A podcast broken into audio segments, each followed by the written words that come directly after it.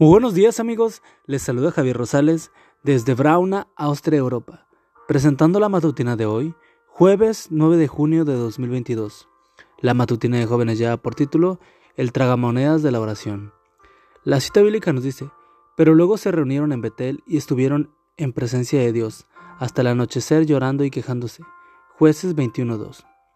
El presidente de los Estados Unidos lo hace, el primer ministro de Israel lo hace, el presidente del pueblo palestino lo hace, y la reina de Inglaterra también. Los judíos lo hacen, los musulmanes mucho más. Los hindúes lo hacen y también los budistas.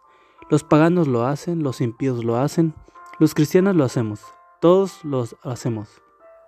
A pesar de ello, pocos están seguros de que funciona y muy pocos creen que es necesaria, que es nada más y más nada menos que la oración.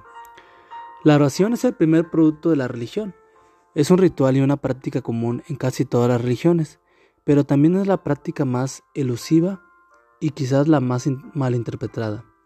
Se estima que la mayoría de los cristianos experimentan insatisfacción con su vida de oración. El pasaje de hoy, los israelitas tenían un grave problema entre manos. Una de las tribus, en este caso la de Benjamín, estaba al borde de la extinción. Frente a ese gran desafío, el pueblo se presentó ante el Señor en oración y llanto y eso les permitió encontrar una salida del problema.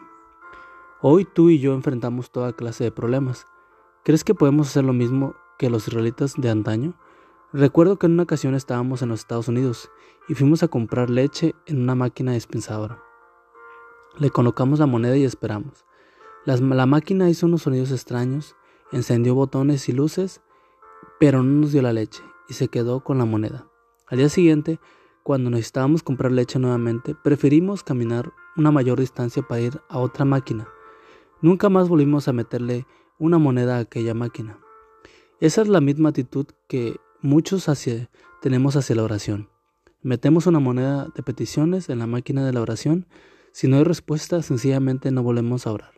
Haciendo alusión a esta actitud, el ángel de Guay menciona, Pregunté al ángel por qué no había más fe y poder en el pueblo de Dios me respondía, ustedes sueltan demasiado pronto el brazo del Señor, asedien el trono de competiciones y persistan en ellas con firme fe.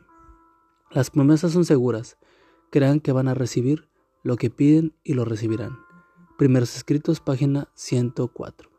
John Wesley dijo, Dios no hace nada si no es en respuesta a una oración.